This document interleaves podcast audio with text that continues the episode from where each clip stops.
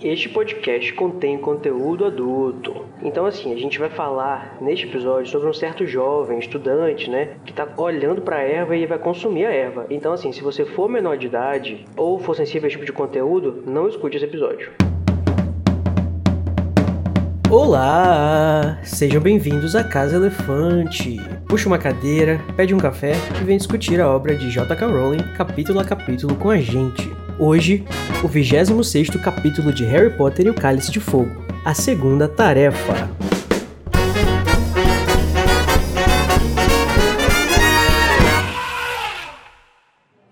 Olha o spoiler, os nossos episódios levam em consideração, você já sabe, né?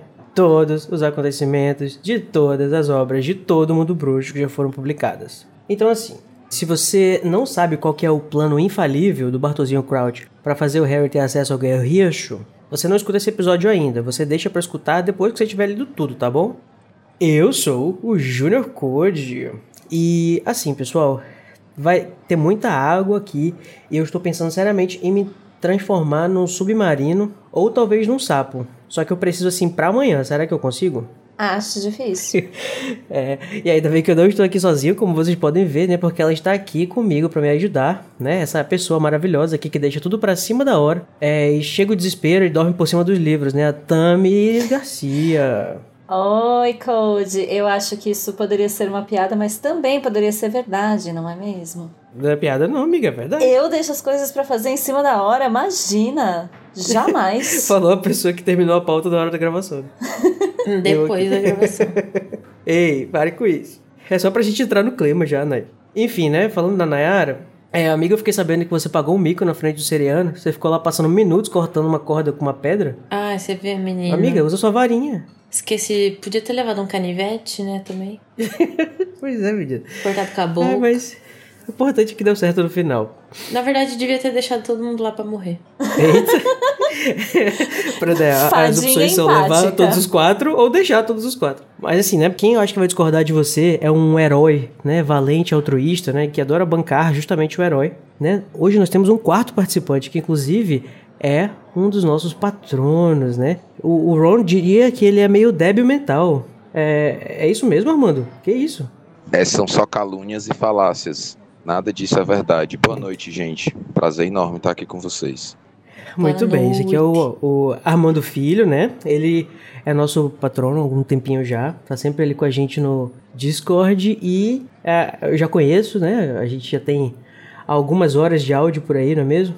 Algumas várias. Mas eu vou te falar que, assim, é, o, o próprio Ron, né, que falou que você agiu como Deb, depois ele falou que na realidade, né, não, você não agiu como Deb, você revelou fibra moral, né, o que, ou seja, campeão. Você tá no caminho certo, garoto. E deixa eu te perguntar, mano. Você conheceu o Caso Elefante como, né? Você começou a escutar faz muito tempo? Quanto tempo? Conta um pouquinho pra gente. Bom, eu zapeando no aplicativo que eu costumo utilizar para escutar meus podcasts, eu deparei com a Casa Elefante e me apaixonei perdidamente pela releitura do Harry Potter que Não. vocês estão aqui. Para. Você começou a ouvir pelo, pelo primeiro episódio ou foi um outro episódio que apareceu para você? Eu encontrei no Prisioneiro de Azkaban, só que aí eu voltei e recomecei. Aí maratonei uhum. as duas primeiras temporadas e peguei o Prisioneiro de Azkaban, o do acho que do terceiro capítulo para frente, já na no ritmo normal. Ah, e quando você viu lá o Caso Elefante, você já imaginou de cara que fosse de Harry Potter? Porque o nome não é muito,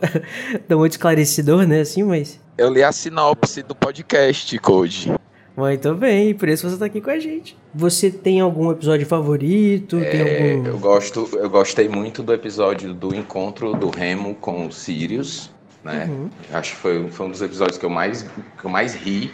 Aquele lá na Casa dos Gritos. Isso, na Casa dos Gritos, o reencontro deles no, na Casa dos Gritos. E eu gosto muito dos resumos do Luiz, apesar de não, não serem, assim, de não falarem nada com coisa nenhuma, mas eu adoro os resumos do Luiz.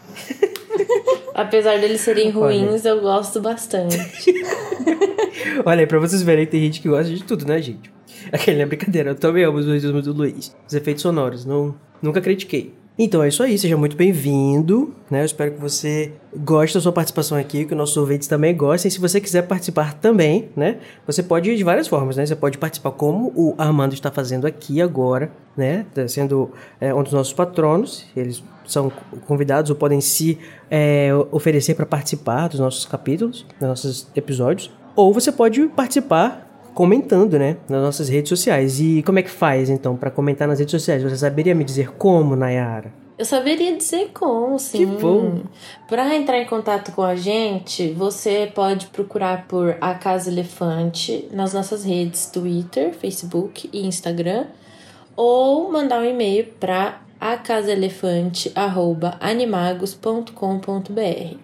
A gente também tem um grupo no Telegram que o pessoal fica conversando lá o dia inteiro, dando feedback, falando também sobre, às vezes, alguns assuntos fora do, do podcast. E os feedbacks também podem ser enviados por áudio. Os áudios são uhum. passados lá no Metendo a Colher. Então, é legal ouvir a voz de vocês falando sobre os episódios. Além disso, a gente também tem um servidor no Discord e o pessoal vai lá para discutir fanfic, falar de polêmica, jogar RPG, falar também sobre aleatoriedades e falar bobajada na madrugada. Para entrar no, no servidor do Discord, você pode acessar o link que está na descrição do episódio. Inclusive, o Armando tá lá, né, Armando? A gente joga RPG quase toda semana. A gente joga RPG, a gente fica conversando abobrinha na cal. É sensacional. Então, gente, se preparem porque hoje nós vamos falar sobre conversinha durante a aula, maratona de estudos na véspera da prova, quem nunca, né? Conhecimentos obscuros no mundo bruxo, até demais, e a prova menos interessante para os espectadores de todos os tempos.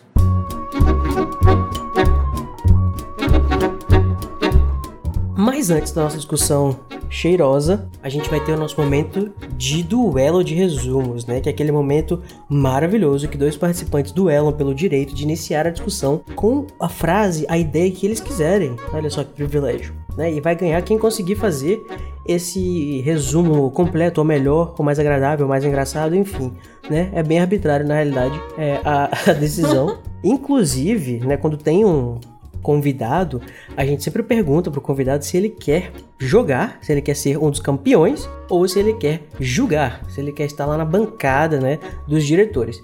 Então, Armando, o que que você vai querer para este episódio? Eu vou participar, eu vou jogar.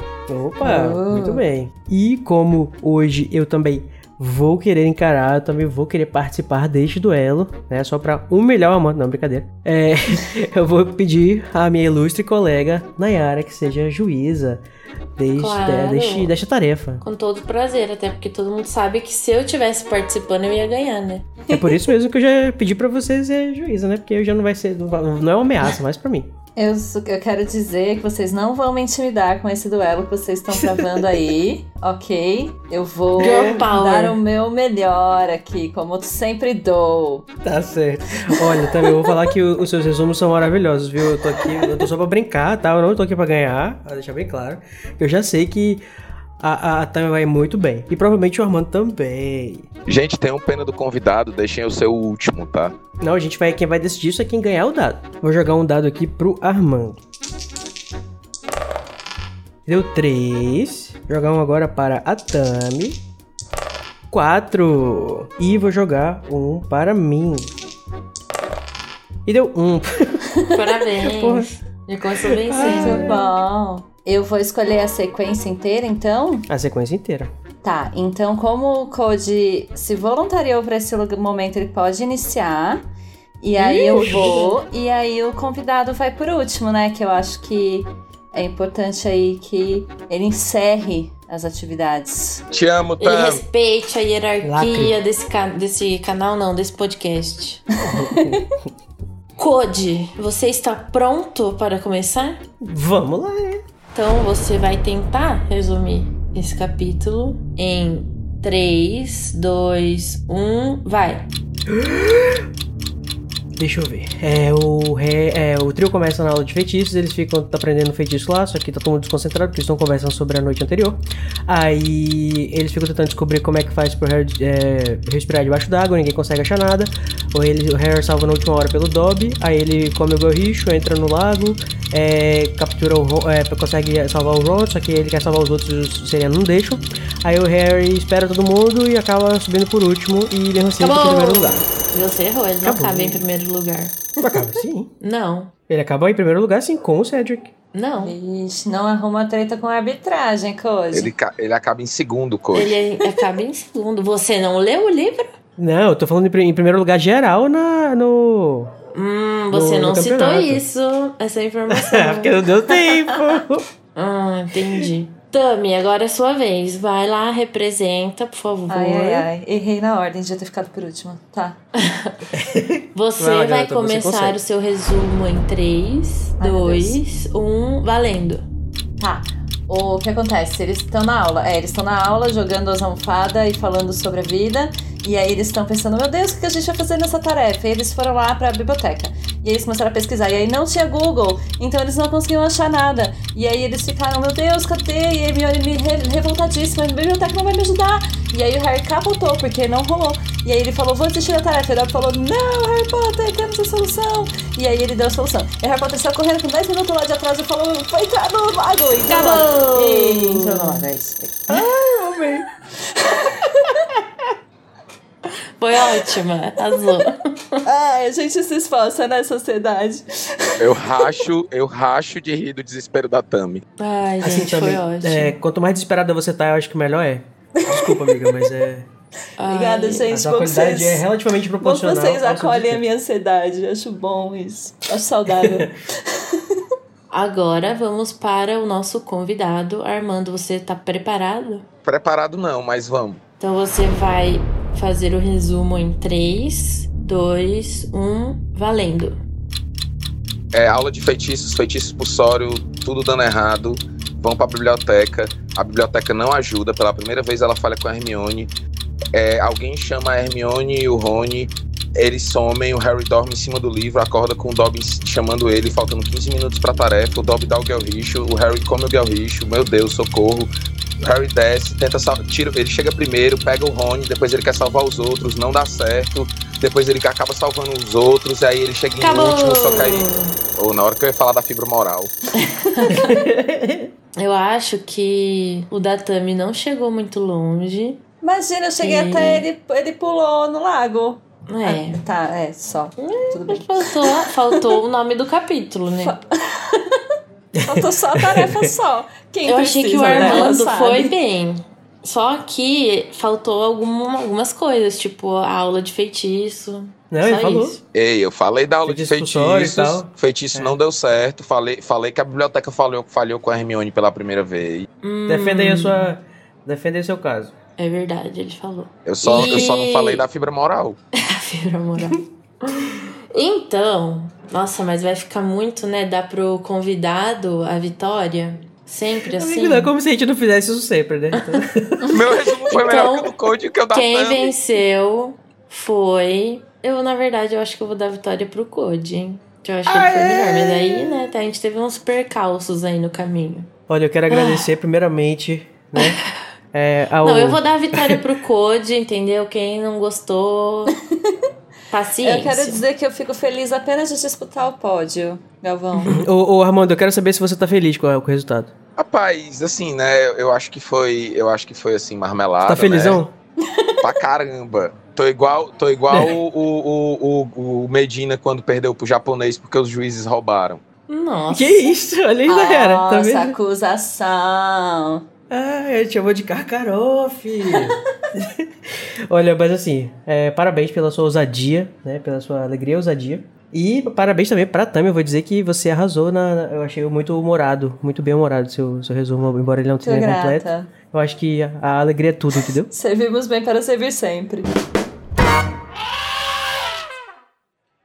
Harry, Rony e Hermione discutem na aula de feitiços o que ocorreu com Harry na noite anterior e, em seguida, pesquisam por feitiços para ajudar na segunda tarefa. Hagrid retorna como professor de trato das criaturas mágicas. Nossa, nem Harry essa parte. Continua estudando a noite toda, até ser acordado por Dobby, que lhe dá Guilricho para respirar debaixo d'água. Harry executa a segunda tarefa, recuperar dos sereianos o que foi tirado de cada campeão. Harry resgata a irmã de Fleur e Rony empatando com Cedrico no placar final. Bom, né? Então, como eu sou campeão, ok, né? bem, o vencedor do duelo de resumos, né? Escolhe começar o capítulo. Eu vou escolher começar pela discussãozinha que eles têm logo no começo do capítulo, né? Pra ser prático, que é eles conversando na aula de feitiços, né? Que meio que quase matando a aula praticamente, né? Ali dentro da sala. Quem nunca ficou, né? De conversinha com os coleguinhas, em vez de estar tá prestando atenção na aula, fazendo as coisas. E o Harry tá contando, né, a, compassadamente o que aconteceu na noite anterior, toda aquela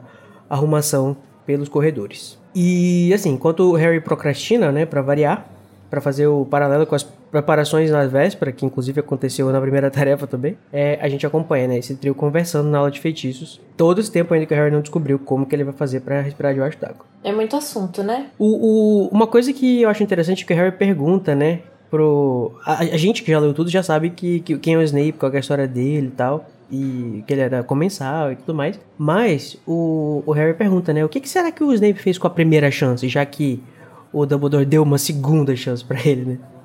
E a Hermione fica tipo assim: Harry, se o Dumbledore confia, eu também confio, entendeu? Ela fala assim, tipo, lembra que a gente ficou no, no, no pé do Snape o, o, o, primeiro ano todinho é, é, e no final dos contos não era ele? É a mesma coisa com, no, no terceiro ano, então Vamos dar um, vamos uhum. dar uma, uma, vamos dar um pouquinho de confiança pro Dumbledore? O que, que você acha? Ele sempre vai pra pessoa que não tem nada a ver, né? E faz a gente que tá lendo acreditar, mas na real a gente tá errado. Na verdade, o Harry sempre vai pro Snape, né? Ele tem. Uhum. Ele sempre tá tendendo a acreditar que o Snape não tá sendo honesto. É, tem o, no sexto que ele vai pegar no pé do Draco. Que na real, esse ele tinha um pouco de razão, só que não pelos motivos certos. Uhum. Eu achei que foi um bom ponto da Hermione levantar, porque antes ela ia no embalo, né? Ela meio que discordava lá. Só que ela ia no embalo do Harry. Tipo, não, tá, vamos ver o que, que vai dar. E daí dessa vez ela fala: Que tal, hein? Menino, a gente confiar um pouquinho no Dumbledore, o que você acha, hein? Acho uma boa ideia. Muito bom. Ela apontando os Red Herrings e tudinho. E falando sobre o Snape, engraçado que o Snape ele é o Red Herring de vários livros, né? Até que até no uhum. livro que a gente acha que o que o, que o Snape é de fato quem faz, ele, não, ele faz, mas não é porque ele queria. Então, uhum. ele é o Inclusive nessa, é nessa conversa que eles trazem a, o questionamento do porquê que o Dumbledore chamou o Moody para dar aula, né? Se foi para ficar de olho no Snape, no Karkaroff. E isso me, me trouxe um questionamento porque eu nunca tinha parado para pensar os primeiros, tipo, o motivo real, assim, ah, por que será que o Dumbledore chamou ele? Será que foi por causa do torneio mesmo? Ou porque ele era bom? Ou porque ele é doido? Porque tem para ser professor de defesa tem que ser doido.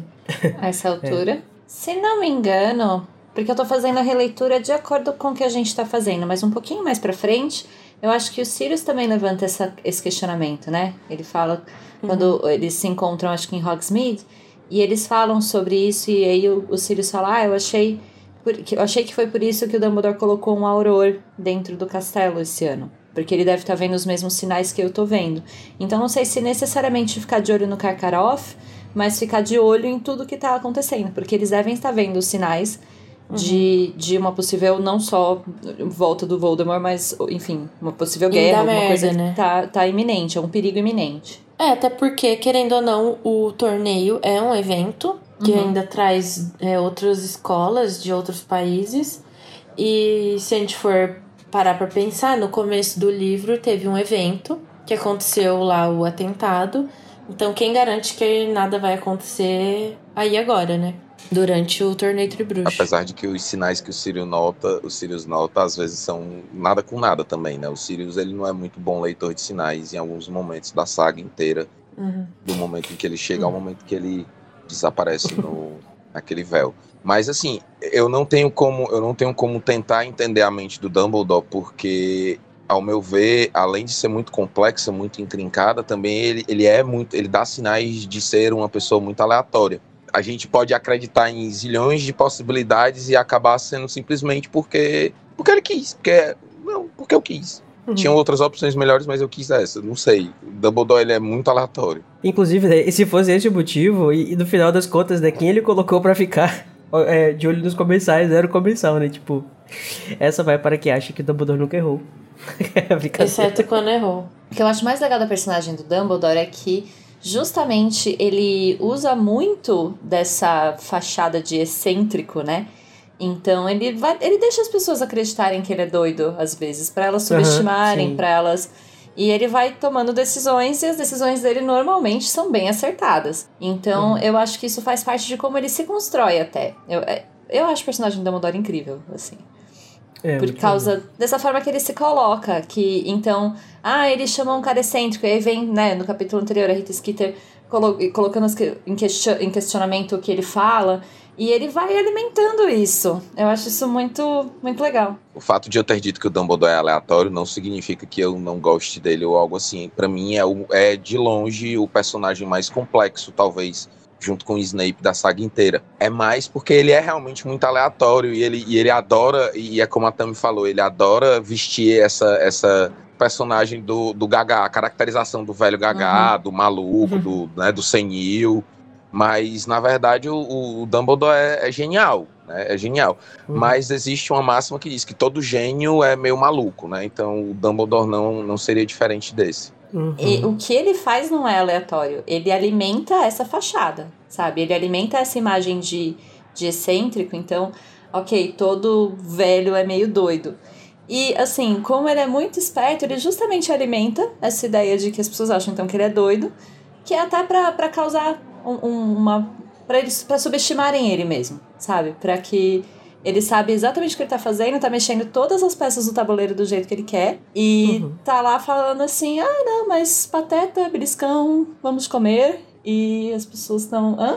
Eu, eu, inclusive, na, dentro da genialidade dele, eu acho que ele faz isso bem de propósito mesmo. Interessante. Se vocês concordam ou discordam, comentem aí com a gente. E falando sobre essa questão de genialidade, ou é, questões assim que parecem aleatórias ou não, né? Eu fiquei com um questionamento na hora da aula do, do Fleetwick lá, que eles estão praticando, né? E tá muito difícil pro Harry se concentrar, o Ron também, eles não estão conseguindo fazer o feitiço expulsório, né? Que é o, o oposto do Átio lá no, no, nos travesseiros, que inclusive é genial a ideia de usar travesseiro, porque assim você não machuca as pessoas para fazer o, o feitiço. E aí o, a Hermione consegue, né, bonitinho, deixar o, ele exatamente no lugar que tem que ficar, porque ela é brilhante em feitiços e tal, não sei o quê.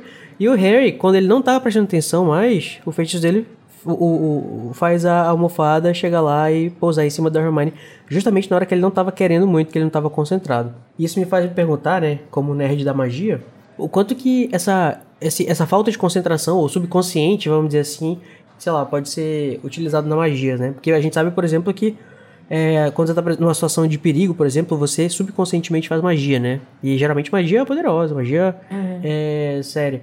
E fico me perguntando assim se existe essa, esse, essa exploração, sei lá, da, da magia inconsciente ou, ou sabe?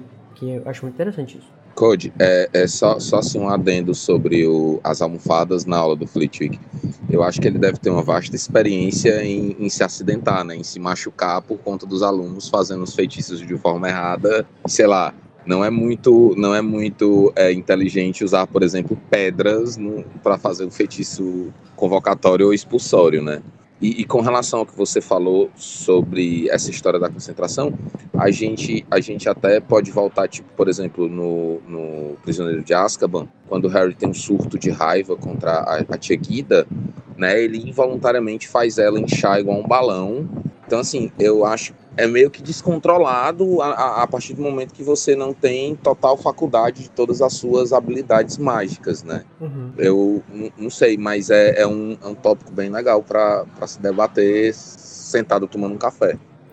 Como a gente está fazendo aqui no caso Elefante. Mas eu, o que eu acho disso é que eu acho que nesse caso do Harry, ele meio que tava. Ele não tava focado no que ele tava fazendo, mas ele, mas ele tava concentrado na missão que ele tinha que fazer. Ele sabia que ele tinha que usar o feitiço. Então por isso ele deu certo. Porque ele tava fazendo, mesmo focado em outra coisa. Uhum. Entende o que eu quero dizer, né? Acho que sim. Tipo, por exemplo, é o feitiço de, de o convocatório, né, que é o oposto, você tem que se concentrar bastante. Talvez o, a chave para esse feitiço que é o contrário é você não se concentrar. Uma coisa que pode ser legal até de comentar nesse ponto, não é nem necessariamente sobre como é, a magia acontece consciente ou subconscientemente, mas assim, a gente tende a, eu pelo menos tendo a, a ler o Harry como um personagem muito sortudo, né? Assim, as coisas uhum. acontecem muito com ele. Mas tem alguns oh. momentos, eles são momentos muito sutis na narrativa, em que ele sempre tá meio que logo atrás da Hermione. E esse é um dos momentos, assim, sabe? Tipo, a única almofada que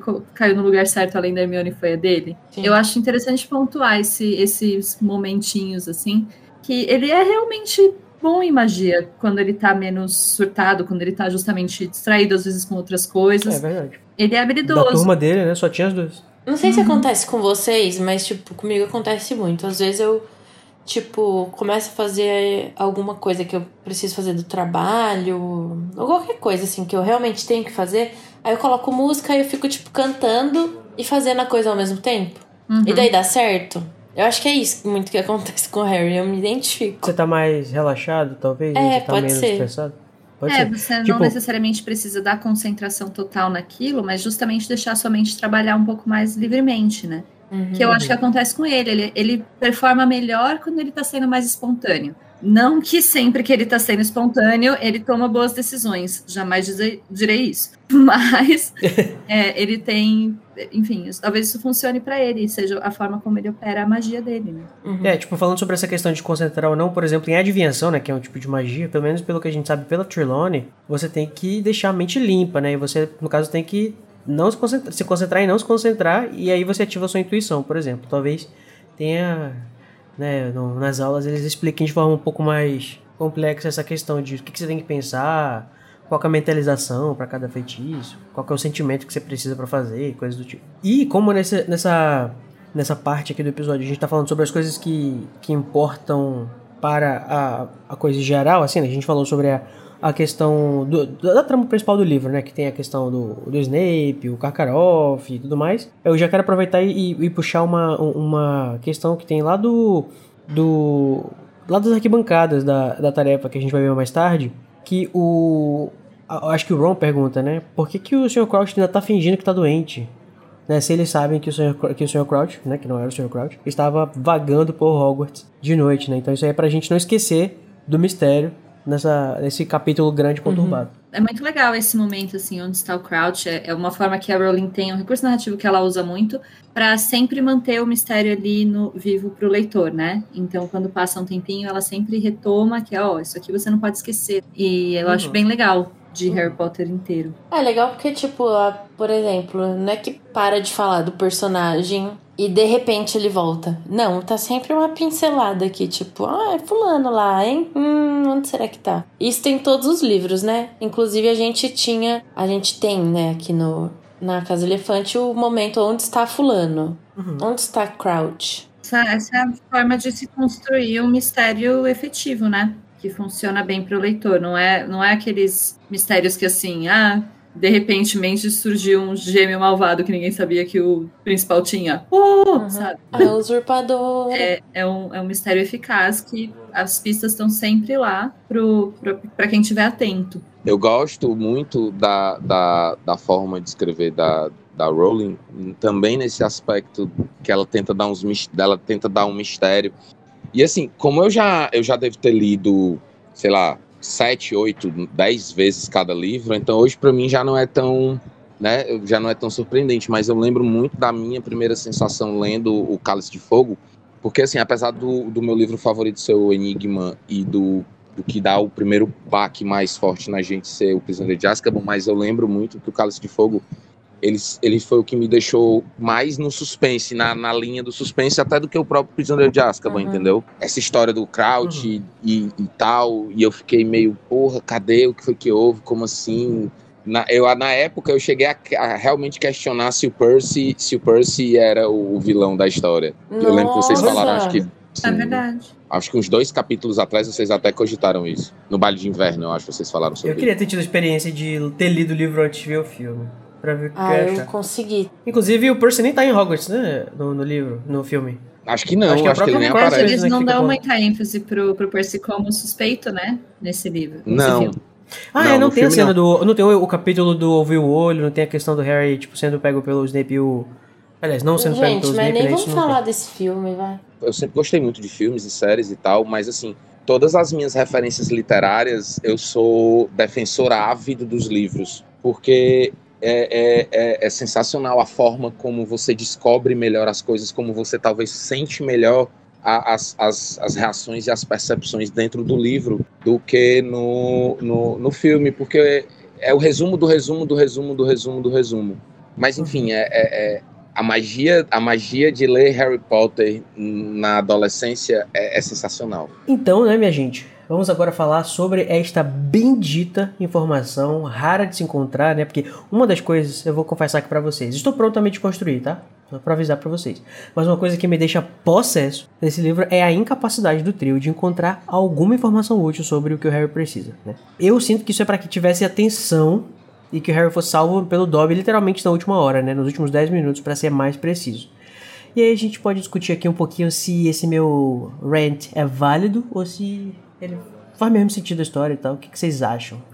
Vocês não Ah, ficam só meio pra, assim... só pra quem não entendeu, o Code tá falando do Gilricho, tá, gente? Porque Sim, sim. eles reviraram a biblioteca, não acharam bosta nenhuma. e o Dobby que teve que salvar eles. Não foi o Neville, tá? É, três meses, assim, Vamos tudo deixar bem bem que... claro. Não foi o Neville. É, de acordo com os planos do, do, do Juninho, era pra ter sido o Neve, né? Mas não É. deu certo, né? Um dos planos dele do Cebolinha, que inclusive depois a gente pode comentar que... O cara que gosta de plano complexo, viu? Eu acho legal que a mulher que descobriu o Gilricho, ela é famosona, né? Porque ela tá numa das cartas de sapo de chocolate. Ela chama Pois ela é. Dora Catridge, eu acho que é assim que se pronuncia. E ela quase sufocou depois de comer o Gilricho. Olha que interessante, né? Mas ela conseguiu salvar enfiando a cabeça lá num balde de água, até porque com, depois que você come o Gilricho tem a transformação e tudo mais. Óbvio que ela não ia conseguir sobreviver no ar. Ela mesma descobriu o negócio e. Ai meu Deus, viu? É, Vou nem a planta comentar esses bruxos. A planta já tinha sido descoberta, mas ela foi a pessoa que descobriu o uso da planta, né? Foi comendo. Uhum. Ah, vou comer aqui. Ainda bem, né, que ela tinha um balde perto. Ainda bem que. Aliás, ainda bem não, né? Mas, coitado, imagina a bichinha uma hora com a cabeça do balde, né? Porque tem que esperar o efeito passar. Vou comer esse snack aqui. Esse snack bonito aqui, é exótico. Saudável. Vegana. Sim. O livro De descreve o. Gilricho como um amontoado de rabo de rato, né? Meio verde e bizarro. Nojento. Eu acho que tem uma questão de quando a gente tá relendo, né? Que a gente enxerga É. muito mais coisas ah, na narrativa que quando a gente lê pela primeira vez não enxerga e às vezes até da perspectiva de quem tá vivendo a história, né? Se você fosse o personagem ali, não aconteceria. Ao mesmo tempo que eu entendo que então a gente enxerga os recursos narrativos com muito mais clareza, né? É muito claro que isso é um recurso narrativo, ela quer dar mais suspense e tal. Também eu acho que é mais interessante você pensar que nem sempre o Harry vai ter a solução, né? Que às vezes ele poderia realmente ele não tem. conseguir competir e, e não achou, não sabe, não sabe o que fazer. Meu Deus, socorro. É, não sei, acho que isso aconteceria, acho que é plausível, entende? Assim, é, eu acho que também, eu tô falando isso mais pra gente citar mesmo a, a- conversa, porque eu tenho até um pouco de contra-argumento também, porque assim, é muito fácil pra gente que já leu e pra gente que é adulto, olhar pra uma, sei lá, um bando de adolescente de 14 anos que não tem Google, né, tentar achar alguma coisa e tal. Mas assim, é, é mais por uma questão de construção de mundo mesmo, né? Eu me interesso muito por lore, essas coisas. Eu fico pensando assim, poxa, o mundo do bruxo é tão rico, tem tanta história que eles podiam conhecer de alguém que fez alguma coisa do tipo, sabe? É, é, tipo essa mulher aí, ela tá no sapo de chocolate. O, o, o Ron, ele é tão importante pra desvendar a questão do, do, do Nicolau Flamel no primeiro livro, porque ele viu no, no sapo de chocolate. E, tipo, aqui essa informação não é importante. Claro que vai ter alguma coisa que ele não vai lembrar. E também, por exemplo, o feitiço lá do Bubblehead Charm. É, sei lá, eles podem ter passado por isso, mas não tinham imaginado que dava pra usar debaixo d'água. É claro que dá pra gente justificar sempre, eu acho, né? E eu acho legal também a gente imaginar que a Hermione não é super, super poderosa e ela sempre vai dar certo e ela nunca vai falhar. Isso enriquece o personagem. Mas eu acho que especificamente nesse caso é, é, sei lá, é estranho pra mim que eles não tenham conseguido essa informação, sabe? Eu acho que. Não sei. Eu, eu não fico muito satisfeito no final da- de todas as ponderações ainda. Esse negócio que o Code está falando tem, tem muito sentido também. Eu lembro muito de, um- de, de um- em alguma das releituras que eu fiz, eu me questionar, tipo, poxa, é, a Hermione é, é, genial. O, o Rony poderia ter visto esse, essa história do, do, sapo de chocolate e, e, e, faltou, faltou, sei lá, alguma informação e, e tipo, colocar o Dobby no, no, no, no, meio, assim, foi legal e ao mesmo tempo, para mim, sei lá, ficou esquisito, sabe? Eu acho que é legal o Dobby dar essa solução, porque foi um meio de, de colocar o Dobby de novo aí na história e tudo mais. Só que eu acho que seria muito mais interessante para você é, construir o personagem se fosse o Rony. Até porque em Pedra Filosofal já teve essa mesma questão de ter informação numa carta de sapo de chocolate, entendeu? E a gente sabe que ele coleciona as cartas, então por que não aproveitar isso e fazer ele dar essa informação? É uma forma de quem já sabe como foi o resultado de resolver um problema. Mas, assim, realmente, uma coisa que a gente hoje em dia subestima, que eu brinquei até quando a gente comentou no capítulo, que falta que faz o Google. Hoje em dia a gente subestima, mas não era tão fácil ter acesso à informação quanto a gente tem hoje. Quando a gente tinha que realmente pesquisar as coisas na biblioteca, era difícil, gente. Desculpa, eu sou geração cringe sabe? Tinha que procurar as coisas nas enciclopédias da vida.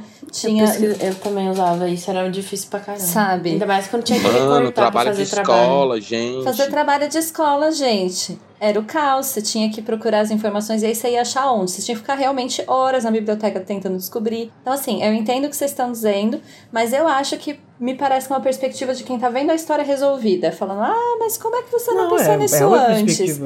É uma perspectiva a... de alguém que tá vendo a história resolvida mesmo. Então, mas o ponto é, quando a história não tá resolvida, você tem um dilema ali, não necessariamente você pensa em todas as soluções. Eu acho que a forma como foi construído aqui foi plausível.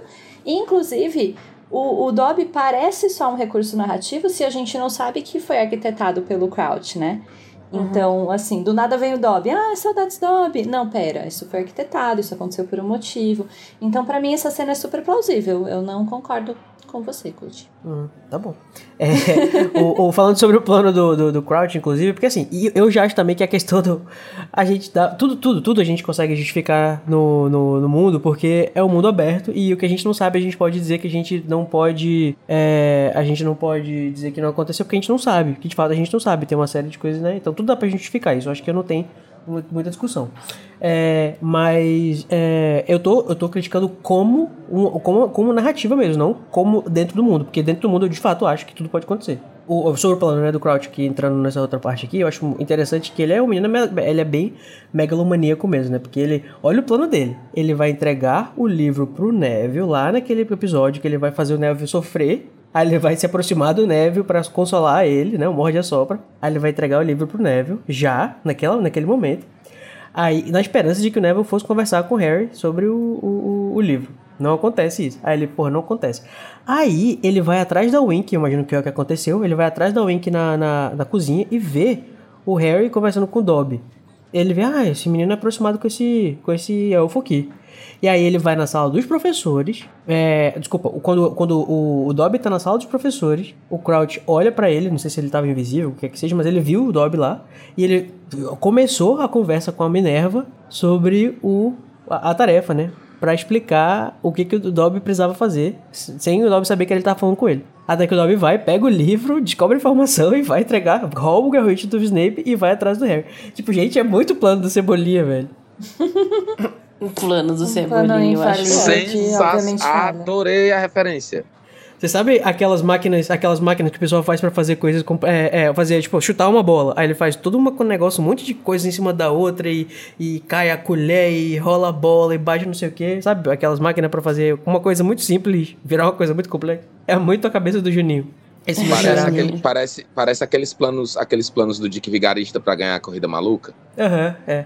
Outra pessoa que sabia sobre o Gelricho, né? A gente percebe na, na história. É, eu não sei se ele sabia naturalmente, se ele soube porque ele conversou com os jurados, mas o Bagman fala, né, na narração, que o Harry usou o Gelricho. É, assim, o Harry bem que podia ter perguntado para ele, né? Aceitado a, a, É que o Harry tem muita fibra moral para falar com ele. Ele tem muita é fibra é moral, jamais. É, não, nesse caso é o que a Tami falou, né? A gente só acha que o Harry podia ter perguntado porque a gente sabe que ele sabia. É. Uhum. Porque o Harry nem fala com ele. É, uma pessoa também que tava preocupada em ganhar a grana é. dele também podia ter dado um jeito do Harry saber, né? Não, uma pessoa que eu me pergunto, na verdade, se não poderia ajudar, justamente até no resumo eu esqueci, mas ele conversa com o Hagrid no dia anterior. E assim, por mais que o Hagrid goste Uhum. muito de criaturas mágicas, a gente sabe que essa é a, vamos dizer, especialidade dele, é, ele passou muito tempo como guarda-caça, então ele deve ter conhecimento em herbologia também. Mas ele ficou muito preocupado em fazer, não, não, vou ganhar essa pra você, amigos. E sempre Uhum. se ele falasse, Hagrid, eu vou morrer, talvez ele tivesse recebido alguma ajuda. é muito bom. É, eu acho muito bonitinho esse. eu acho tão bonitinho esse momento que o, que o Harry fala, que o Hagrid fala assim pro, pro, pro Harry com aquele sotaque dele. Você conseguiria fazer qualquer coisa que você colocasse sua mente e, é, pra fazer, Harry. Tipo, é Será? né? Aí o Harry fica tipo assim, ai, que legal. Eu, eu tava querendo te perguntar, mas agora, né, eu vou. agora eu não Então, vou mais. se ele porque... tivesse engolido o orgulho e falado, não, eu não consigo, não. Aí talvez ele tivesse se poupado aí um É, é pouco aquele do negócio, estresse. aquele tapinha nas costas dos seus pais que va- vai lá, você vai conseguir, que você. Que eles acham que eles estão te motivando, só que eles estão colocando mais pressão em você. Pois Tipo é. assim, acho bom você conseguir, porque a nossa admiração depende de você conseguir. Se fosse eu, eu ia pensar ou num feitiço ou numa poção pra usar. Então ia sobrar dois professores pra perguntar, né? O Flitwick e o Snape. O Snape, se eu sou o Harry, eu não vou falar com o Snape. Então só sobrou o Flitwick. Ele provavelmente ia falar o feitiço que o resto usou. Mas aí o Harry não tem habilidade suficiente, né? Na realidade, eu até teria, amigo, eu acho, porque a gente vai ver no quinto livro que esse feitiço cabeça de bolha, ele é usado por todo mundo pra evitar o cheiro das bombas de bosta no corredor. É, não sei se por uma hora, né? Mas Eu não acho que o Hagrid saberia ajudar. Mas assim, uma coisa que é interessante notar, né, que convenientemente, aquele né, coisa que dar, é nessa tarefa eles podem trazer coisas de fora, porque na primeira tarefa é, eles só podiam começar com a varinha, né? Aí Harry teve que, con- que convocar o- a vassoura. É, era uma das regras da coisa, você tem que fazer só com a sua varinha.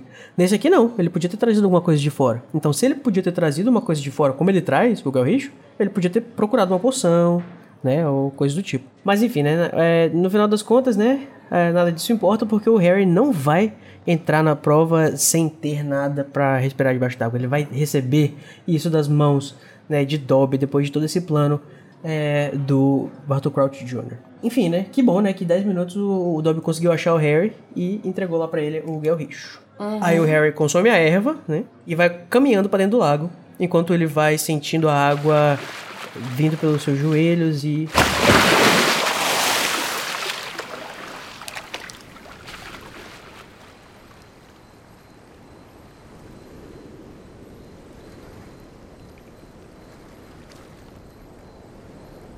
Bom, o seu programa de podcast não está com defeito, né?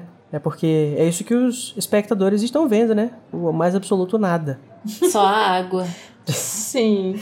Antes Só da gente negra. entrar, então, de fato, na prova, que a gente pôde ver, porque a gente vê da perspectiva do Harry, temos que falar sobre o fato de que, meu Deus, como que eles levam uma arquibancada cheia de pessoas para assistir um lago vazio por quase uma hora e meia? Gente, eu juro que quando eu li o, o livro quando eu era mais nova, eu imaginava que devia ter um telão lá. Pra eles, telão, né? sabe? Eu ficava imaginando que tinha câmeras no lago e tal. Agora, nessa releitura, eu, eu associei um negócio. Se o- os sereianos vão lá pra falar pro Dumbledore o que aconteceu, nem os jurados sabem o que aconteceu. Então, Uhum. basicamente, a prova é realmente um monte de gente metendo Gente, pro que lago. Passando frio no lago. passando frio no lago. Até porque a gente tá no fim de fevereiro, né? A gente tá no fim de fevereiro na Escócia, pleno inverno, menos 3 graus nos lagos. Imagina que, como que tá a água, né? Imagina em Curitiba, Porra. né? Não, Curitiba, meu filho. A prova correu no dia 24 de fevereiro, não é isso? Deve estar um Isso. frio de doer ainda, gente. Deve estar pior que Curitiba. É, foi lá Não, no no do lago inverno. do Barigui agora, tá frio demais. Mas, né, que bom que ninguém Eita. morreu de hipotermia, sabe como que é, né? Pois é, porque o Gelri, o Gelricho, supostamente, dá pro Harry uma, uma... muda a temperatura corporal dele Isso, também, né? isso. É, Do Harry, era né? isso que eu ia falar. Mas eu que acho que falar. os O Mas outros podem ter Harry, né? morrido. o, o do Kron talvez também não. É, o Cedrico e a. O Cedrico, eu acho que foi isso. A Fleur deve ter sentido tanto frio, porque ela é do sul da França, né? Assim, um- Foi, Uma que temperatura frio, mais que amena. lá. Ai, que voar! A Ah, comida, é muito pe- tadinha. a comida é muito pesada. Não tem tompeiro. Não tem tompeiro. Ah, a Fleur tá sempre estando mal, né? Nas, nas tarefas. Eu fico com um pouco de pena. Gente, a fleuma, a fleuma, a fleuma é, é- meu Deus. É a típica, é a típica, a típica patricinha hétero padrão, né, gente? É. Por enquanto, Eu sim. vou dizer. Eu vou dizer aqui que talvez eles utilizaram um feitiço térmico, talvez, pra se proteger, porque. uma hora a menos 3 graus não deve ser uma coisa muito. Se bem saudável. que a água é um negócio tipo piscina gelada, né? Você entra, passou dois minutos já tá na temperatura legal. Aí você sai e você sofre. Mas menos 3 graus, alguém assistiu Titanic? Não, não dá. Check. Não tinha uma porta pra eles. Enfim, Gente, é, cabia mas assim, o gente. Jack e a Rose em cima daquela porta. sabe? Meu Deus, cabia, cara, cabia. Nunca vamos perdoar. Pois é, né, menina? E aí, gente, vamos falar agora sobre, né, os tesouros, né, os reféns. O Easy do Harry. Que o Fred vai é, é- é mandado pela McGonagall de buscar o Ron e a Hermione, né? E o Harry até acha que é porque eles estão ajudando ele. Ai, meu Deus, me fudi. Tô pedindo ajuda. Eu sabia que eu não deveria pedir ajuda de ninguém. E eles vão embora e não aparecem de noite no, no salão comunal. E aí o Harry precisa... O Harry fica... dá uma esquecida neles, né? E aí ele finalmente lembra do Ron quando ele vê ele lá no lago. E a Hermione também. É, ele vai acabar indo sozinho pra biblioteca porque os amigos não voltaram e ele falou, mano, preciso resolver esse, esse BO aqui. E foi lá resolver. É, e vocês acham que os reféns eles tiveram a, a, a opção de, de, de serem reféns? Tipo, eles foram dados as escolhas? Eu acredito que sim. Já pensou? Aí o Ron fala assim: ah, não, não vou querer não. Não, mas eu acho que é um convite, né, que a McGonagall faz. É. Ela deve Eles chamar eles lá e nada. fala assim, viu? Mas a questão é, bom, é que eles estão o tempo todo com o Harry, né, então. Mas o que eu fico pensando é assim, a, a, a irmãzinha, inclusive, novíssima da Flor, eles devem ter trazido a menina de lá da França.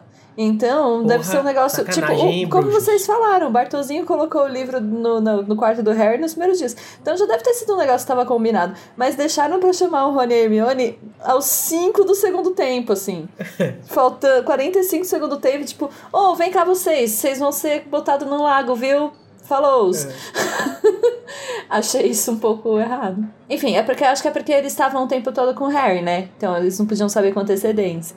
Eu acho que é tempo suficiente, assim. Eles precisavam estar lá só de manhã no lago, então. Talvez tivesse combinado já, né? Mas aí se tivesse combinado, Mas será Harry que ia eles saber que foram de eles. manhã? né? Porque eles não voltaram, né, pra sala comunal. Se parece Não, é isso que eu tô falando. Tipo, eu lago acho que da madrugada pra amanhã deve ter tido tempo suficiente aí pra preparação. mesmo. Será que já adormeceram eles ali na hora mesmo?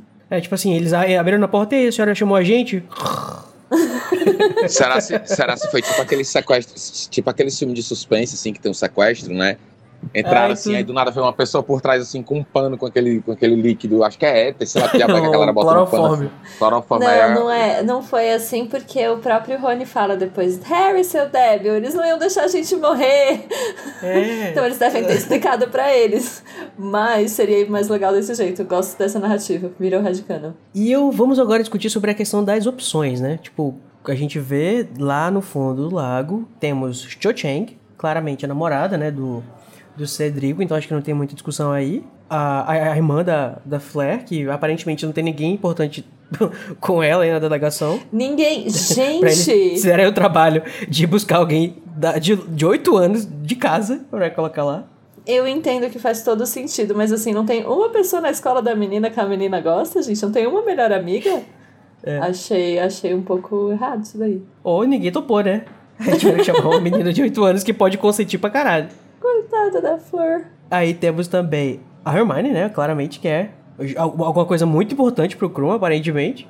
Então, né, eu acho que isso, isso sempre me deu a entender que eles estavam meio que num relacionamento, assim. Porque quando o Rony pergunta, ah, mas será que a Hermione beijou o Krum? Pra mim tava meio óbvio, porque eles estavam aparentemente num relacionamento mesmo. O que, que vocês acham? Bom, se ele é a coisa, se ela é a coisa mais importante pra ele no momento, ou assim, não sei quem que julga isso também, né? A gente não sabe se isso é julgado pelos juízes ou pelo Bagman, ou por quem quer que esteja organizando isso. É meio estranho. Eu, assim, eu acho que é legal pro plot, né? Porque o Harry vai ter lá a Hermione e o Ron e, tipo... E achou também que ele quer salvar, né? E não vai dar... Ah, ele não vai saber deixar eles lá, né? Mas só se eles tivessem muito namoradinhos mesmo, acho que faria sentido. Talvez exi- é, existe uma teoria meio furada de que você tem alguns amores na sua vida. A sensação que eu tenho é, é que a Hermione ela foi a primeira paixão da vida do Krum, entendeu? Independente. Meu de- primeiro amor. Isso. independente de se durou, se não durou, se se resfriou depois. Agora, porque quando a gente chega lá nas relíquias no, no casamento do, do Gui e da, e da Fleur, né? Ele, ele ainda. Você vê que ele ainda nutre assim, algum, algum sentimento uhum. por ela, meio que ele ainda, ainda é afim dela, sabe? Talvez essa seja a relevância do, do, do, do Krum ter escolhido a Hermione, como o Cody diz. É, eu acho que a gente esquece às vezes que no fundo eles são adolescentes e os adolescentes se apaixonam, assim, tipo, de, de amor à primeira vista. Oxe, eu e também. alguns. Não, mas o que eu tô dizendo é que. Não, não tô falando que você não. É que falando que a gente esquece que isso pode acontecer. Às vezes dura, às vezes não dura. Não, eu acho que assim. Não que isso não ainda aconteça comigo, mas o ponto é. Eu entendo o que você tá falando. Eu acho que a coisa quando você é adolescente toma uma proporção muito maior, né? Uhum. É, e outra, é. É, pro Krum, se você for parar pra pensar, normalmente pelo menos as outras meninas que passam, elas ficam, tipo, atrás dele meio porque ele é famoso, né? Elas ficam tietando ele. Uhum. E a Hermione não, ela tá, tipo, de boa. É, então, e aí justamente Tava, né? quando eu, eles têm algum tipo de relação mais verdadeira, assim. Por isso uhum. que eu uhum. acho que realmente foi um namoro, foi um relacionamentozinho. E que a gente não vê porque o Harry está completamente ignorando este fato na, no universo, então no narrador também não vê. Mas eu acho que acontece um relacionamento mais profundo do que a gente vê na história. Pelo menos no meu headcanon. Pra gente responder direito essa pergunta de, tipo assim, por que que foi Hermione e não, de repente, um amigo dele, alguma coisa assim, é importante a gente saber uma coisa que a gente não sabe e que a gente não tem, acho que, como também saber, que é quem é que decide, né? Uhum. É porque isso depende de quem tá olhando, né? Porque pode muito bem não ser tão profundo quanto a gente acha que é. E apenas, tipo, ah, escolheram lá é, a Hermione porque ela tava sempre com ele é, o Rony, porque ele tá sempre com o Harry. E a Fleur, porque ó, a irmã dela, né? Não ia ser outra pessoa. E o Cedric, porque ele namorava show, pronto. É tipo meio lógico. É, você fez o cheque. Traz, isso até traz o questionamento se o, o Rony era realmente a primeira opção de pessoa que o Harry ia sentir mais falta, porque a Hermione também é muito importante pro Harry, né? Uhum. Mas, hum, ai, nesse amiga, caso, vocês acham que a Hermione só não foi escolhida? a Hermione só não foi escolhida porque o Krum era muito apegado a ela? Ou, entendeu? Porque o Rony de eu fato acho, era o melhor amigo do Harry? Eu acho que o Rony ia ser a primeira opção de qualquer maneira. Por tudo o que o, o Rony ele traz na vida do Harry, os significados desde lá do começo. Tipo, ele foi a primeira amizade que ele teve lá no trem e a família do Rony. Não que a Hermione não signifique nada para ele. Pelo contrário, ela também é a melhor amiga dele. Mas acho que o Rony ele tem esse papel mais assim de família. Será, será que é isso que eu quero dizer? Eu acho que é, é. Novamente, a gente precisa saber quem é que decide, né? Porque isso aqui é legal uhum. pra gente especular de quem que é mais importante, mas a gente precisa saber se era uma coisa mais superficial mesmo que alguém pegou para usar como para pegar, para raptar as pessoas, né? Eu acho que a relação do Harry com Rony é realmente aquela relação de irmão mesmo, uhum. tipo uhum. De, de família, é, eu vou parafrasear o meu, o meu personagem favorito da, da Disney, né? Oh, Hannah, é, quer dizer família, é nunca abandonar ou desistir. A relação do Harry com a Hermione, apesar de ser uma relação muito firme e muito sincera, né? Vide, vide que, tipo assim, durante a saga inteira, o Harry tem crises e mais crises com o Rony, e eu, eu acho que ele nunca chegou a brigar com a, com a Hermione de verdade. Né? Então, assim, é muito é uma relação muito firme, é uma relação muito verdadeira também, mas eu acho que a relação de amor fraternal entre o Ron e o Harry é, é, é bem mais intensa. Ninguém nunca Ai. fez fanfic, ninguém nunca fez fanfic de broderagem, não, do Harry com. Alguns diriam ah, que até um pouco mais do que fraternal, hein, Amanda, vou te contar. pois é. Closer than brothers. O que eu acho que entra aqui nesse. Talvez sem considerar essa profundidade de sentimento, é que eu acho que a relação Rony e Harry. Ela também é mais visual do que Harry e Hermione. O que eu quero dizer é que, tipo, às vezes eles até, tipo, falam, ai, que saco, Hermione, e eles ficam, tipo, só os dois. Tipo, a gente sabe que a Hermione ficou um tempo aí com o Harry porque ele tinha brigado com o Rony. Mas só por isso. E, gente, vocês não acham meio injusto, assim, lógico, né? Tudo é injusto no mundo bruxo. Mas vocês não acham especialmente injusto que o Harry chegue lá embaixo e encontre, tipo, duas pessoas muito importantes pra ele, porque eu acho que isso faz toda a Três, diferença, né? né? No fato. É, três, tem a tio também. É, o fato de ele não, não conseguir só pegar o negócio dele e ir embora. Talvez se fossem pessoas que ele não conhecesse, talvez ele. Eu não sei até que ponto a honra dele né, faria ele continuar lá e tal, porque ele ficou ali porque ele achava que a pessoa ia morrer. Mas o fato de ser alguém que importa tanto pra ele, é, eu acho que desvantagem, deixou ele em desvantagem aí. A- a- a- além das desvantagens que ele já tem. É, eu acho que o Harry é um grande fudido nessa, nesse torneio aí. Porque ele é o que tá em desvantagem em tudo, praticamente. O Harry, nesse torneio, ele é a Maria do bairro. Tudo de ruim acontece com ele, velho. A questão, assim, eu acho que ele tá em desvantagem aí, mas no sentido de maturidade. Porque fica mais. Fica claro que os outros participantes, por saberem um pouquinho mais de magia e tal, se viram um pouco melhor. E também não tem a ingenuidade de achar que pode ser que ficasse lá o, o povo pra morrer de fato, né?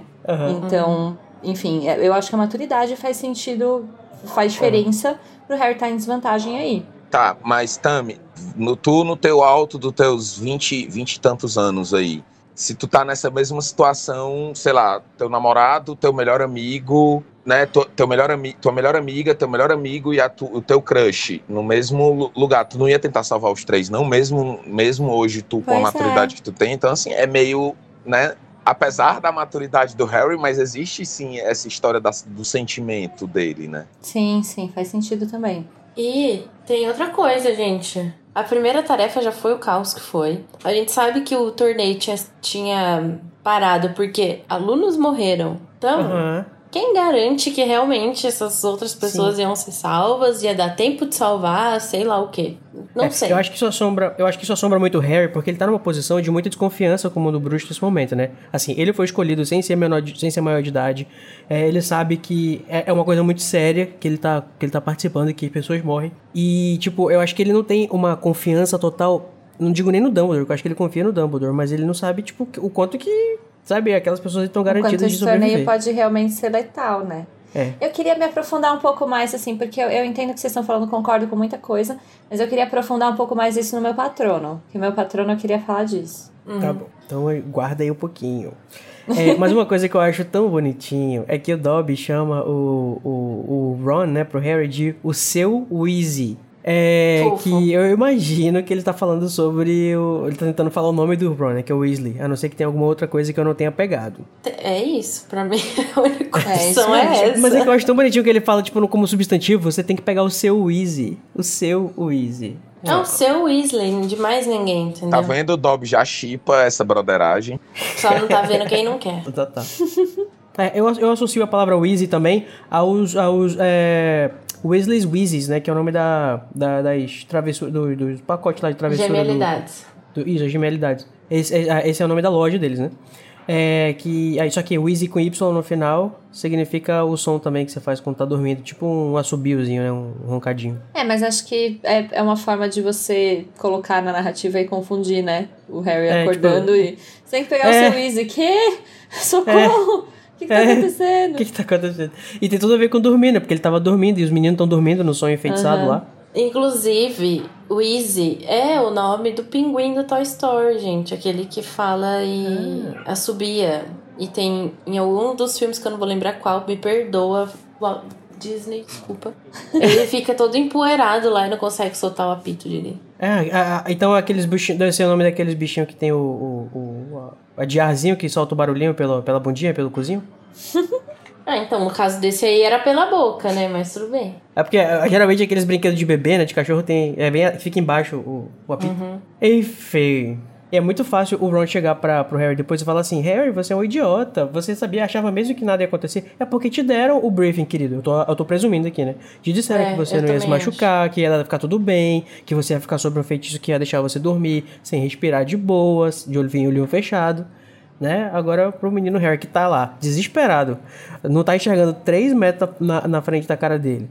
Escuta o, o- a sereia dizendo que o, o, tesouros dele vai apodrecer lá embaixo, o bichinho fica perdido. Não sabe nem se esse tal de guelricho aí que ele comeu vai dar certo. Eu- ele não sabe nem quanto tempo, né? Ou, ou o Dobby fala pra ele que é uma hora de, de, de efeito. Não. E aí o, o, Eu, eu cheguei nesse episódio pronto pra descascar em cima do Harry, chamar ele de otário, de trouxa, por ter feito tudo isso, mas agora eu já mudei totalmente a minha, a minha postura. Harry tá certo no que errou. é, o, o, o Harry está né, nadando pelo, pelas, enfim, pela, pela escuridão do lago, sem enxergar muito bem, apesar do El Richo. E ele toma um susto, assim, do nada parece um, um uma visagem. Né, a, a morta que geme, que apareceu mais uma vez para salvar o Harry e fazer ele achar o, o, o, a direção das sereias. Convenientemente ela apareceu. Olha só. Mas ela já tinha dito que ela gostava de passear no lago, né? Será que alguém deu uma descarga nela? Será que ela tava com cheirinho de cocô? O sal... É. Às vezes ela tava com o cocô flutuando. Enquanto a gente fala de recurso narrativo, esse foi bem conveniente, né, Rowling? Uhum. Multa pedida Harry, tipo, ou não, não, não tinha necessidade de estar tá lá. Eu acho que depois dela, disso ela nunca mais aparece, né? Ou aparece? O Harry dá uma esquecida assim não. nela. Eu tinha esquecido, inclusive, que era ela que tinha apontado a direção, né? É, por isso, por que o Harry conseguiu chegar primeiro, aliás. De uhum. todo mundo, exatamente, porque falaram para ele onde que era. E uma coisa que ele consegue fazer também para chegar antes lá, né? Que ele conseguiu se livrar e a Fleur não conseguiu foram os grandes lows, né? Que o Harry teve instrução, né? Ano passado, no ano anterior, com o professor Lupin, né? Belíssimo, que ensinou ele a se soltar dos grandes lows. Gente, o Lupin foi o único professor de defesa contra as artes das trevas decente que passou por Hogwarts no período que o Harry estava estudando.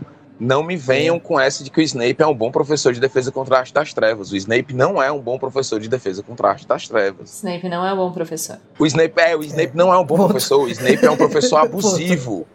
O Snape é um abusador, gente. Eita! Nossa, falar mais uma vez, a Larissa aparece aqui. Ela vai aparecer aqui. Vai se materializar para dar uma palestra. É. Não, mas ó, eu vou falar um negócio que eu não falo sempre. Aproveita você aí que tá ouvindo. Eu realmente acho que o Snape não é um bom professor, mas ele ensinou algumas coisas como professor de defesa do jeito dele, que não foi muito, né? Não vamos nem comentar, mas ele, querendo ou não, ensinou. Ele uhum. ensinou, é o trabalho dele. Você não pode biscoitar por estar tá fazendo o mínimo. Entendeu? Não, não tô, assim, não tô falando, não, tô dando flores pra ele, mas tipo. Vamos deixar pra ter essa conversa no sexto livro, então, pessoal. É, eu entendo, ensinou uns bagulho lá, assim, legal, ó, que o professor que ele que fez fazer, mais que a Umbridge, que ele fez mais que o o Lockhart fez mais fez. que a Umbridge, fez mais que a Umbridge. Esse é o parâmetro de professor? Entre não, Snape e Umbridge? Esse é, o, esse é o meu ponto. Eu vou ignorar essa conversa então, porque... assim, bom professor ele Larissa, é. eu tentei. Gente, que confusão. Se a gente for fazer um comparativo do Snape como professor com a Umbridge, com o Lockhart, com o, o Quirrell, o Snape é um excelente professor. Mas se a gente for comparar, por exemplo, o, o Snape com o Flitwick ou com a McGonagall ou com o Lupin, não, não tem como dizer que o Snape é um bom professor. O Slughorn consegue também ser pior do que o Snape, mas é porque o Slughorn ele não, não dá aula de nada, né? Ele baba os famosos. Enfim, eu, eu tive um professor de física meio Snape na vida, sabe? Um cara que, que inclusive quis me agredir fisicamente porque eu, eu debochei da cara dele. Eu sou sagitariano, né, gente? Debochar é meu nome do meio. Desculpa, eu sou sagitariano. Bom, gente, né? Vamos continuar a nadar. Finalmente o Harry, depois de passar pelos Grandilos e receber a dica da Murta, né? Chega num vilarejo de Luca. É isso mesmo? Silêncio, Bruno. Silêncio, Bruno. Temos as a, a, Silêncio, uma praça. Bruno. isso, agora falta só você, Tam. Silêncio, Bruno, eu não sei a referência. Meu Deus, Tam. Ah, é porque o, o povoado que eles moram assim é tipo uma coisa meio de várias pedras que tem lodo, as algas e tal. Parece um, uma, um vilarejo mesmo, né? Lá dos povos lá que, tão, que tem as guerras, os serianos. E engraçado que eles têm toda uma cultura, né? Eles, têm uma, eles fazem estátuas. Tá lá no meio da, da, da praça, como se fosse uma, uma praça lá da cidade, onde estão amarrados os é, reféns, né? Os tesouros dos campeões. É, eles têm a vida deles, né? A própria é. língua, tudo. Uhum, tem uma própria língua. Assim, é porque os serianos, eles são. Eles, têm, eles fazem parte dessa. Que nem os centauros, né? Esses seres, né? A gente tá falando muito sobre essa questão de inteligência das criaturas. Esse, na leitura desse, desses episódios, desse livro. Eles já. Eles tecnicamente são seres, ou seja, eles têm é, inteligência parecida com a humana e têm, enfim, cultura e tudo mais. Mas eles não aceitaram. Eles falaram assim: eu não vou ser categorizado por vocês bruxos, não. Enfia esse ser aí no seu cu. É que nem os centauros, eles não estão nem aí e as pessoas consideram eles criaturas, né? É, oficialmente, porque eles não aceitaram a classificação de seres. Pra quem não sabe, né? Seres são quem tem inteligência, tecnicamente, assim, bem de forma muito, muito, muito é, aberta e rasa. E as criaturas são os animais, assim, né? Mais irracionais. E, pois é, eles fazem status, têm a língua deles, é, eles fazem música, eles, eles ficam. Eles gostam de entretenimento, eles ficam rindo do Harry lá, luta tentando cortar a corda. E eu achei interessante que eu tinha a impressão de que eles eram mais hostis, mas na realidade eles são bem de boa, assim, são pacíficos, eles não se inter- interferiram em nada. Eu acho que essa, essa impressão vem do, do filme, talvez, um pouco, né? Que eles são mais, assim, carrancudos e tal. Mas eles estão de boa ali, rindo e, e só não estão deixando o Harry pegar a lança deles. Mas, E nem pegar os outros participantes que não eram dele, né? Os outros reféns. Uhum. O que Uhum. faz muito sentido, até porque no, no, se o Harry levasse todo mundo, e eu entendo, né, que todo mundo, praticamente, exceto a irmãzinha da, da Flor, por mais que o Harry não quisesse que ela morresse, todo mundo ali fazia, fazia diferença pro Harry e ele gostava muito. Mas se ele levasse, nenhum outro participante ia poder completar, né, a própria Uhum. tarefa. Então, aham. Harry, raciocina um pouquinho, Mas é, é interessante que o Harry ele vai só ameaçar, porque assim, os serianos, né, aparentemente eles têm medo de magia. Quando o Harry aponta a varinha pra eles, ele fala lá com a bolha na, na, na, boca dele e tudo mais, ele fala, tipo, eu vou dar pra vocês três segundos pra se afastarem. E eles vão, eles... eles essa rolagem de, de intimidação que o, o Harry joga dá certo. E ele sai É que eu correndo acho do Harry. que é o mesmo que rola com os gigantes, que eles têm medo de magia também. Mas é que eu acho que no caso não é a magia em si, né? É do bruxo. Exatamente. Porque eles devem ter sido muito ameaçados, muito atacados. Então a tendência é você temer a pessoa que tá apontando a varinha. Ainda mais nesse caso que o Harry, ele realmente ameaça eles, né? Ele não tá tipo, ah, tirou aqui sem É, querer. inclusive no, no sétimo livro, quando o, o Grampo chama bru- os bruxos de porta-varinhas, remete muito a isso. É como se os bruxos estivessem sempre armados, né? A, a, a- a varinha se torna uma arma mesmo. Tanto que só bruxos podem portar varinhas. É. Justifica muito o medo que os sereanos têm. Pois é, né? Pena que ele só falou isso depois, do- depois que todo mundo já tinha ganhado dele. Se tivesse feito isso no início, ele tinha. é, não sei se ele ia conseguir se virar com três copos, quatro copos, né? Mas. Convenientemente, aquele, né? Só pra frescar. Brincadeira, gente. Tá ótimo. Tem sirianos que falam inglês, né? Nessa. né, na- na- embaixo d'água ali. E eu fico me perguntando se a voz dele sempre soa como inglês embaixo d'água. Ou se aqueles sirianos, especificamente, eles são sirianos assim que. Que foram treinados pra Copa, sabe? Aquele pessoal que foi trabalhar na Copa e, e aprendeu inglês? Ou será que o Gelrich faz ele entender? Adorei. Sei, talvez. Adorei essa interrogação. Talvez, mas eu acho mais provável que tenha alguns sereianos que saibam inglês. Alguns poucos, assim. Do mesmo jeito que o Dumbledore fala sereiaco, alguns sereianos falam inglês. Não, é, é por isso que E eu perguntei aí, se aí se você vai repente... fazer um evento com bruxos, você bota esses que falam pra ficarem lá na linha de frente, né? Ou, é porque me pergunto assim, a, a música é inglês, obviamente, né? Porque os, os, os campeões teriam que entender. E todo mundo fala inglês no mundo, né? Então, claro que eles iriam entender. E tipo assim, aí isso me faz perguntar, será que a voz deles embaixo d'água é em inglês e em cima que são aqueles guinchos? Mas eu acho que não, né? Eles devem ter a língua própria deles e que eles conversam entre si ainda separado do inglês. É, Eu acho que a questão do dentro e fora da água é diferente de ser em inglês ou não. Porque Eu acho que, tipo, o que foi feito no ovo foi que a mensagem é em inglês, só que fora da água você não consegue ouvir. Talvez uma questão de vibração. Tipo, a vibração da voz com o ar é... tem um som e a vibração da voz com a água é outra.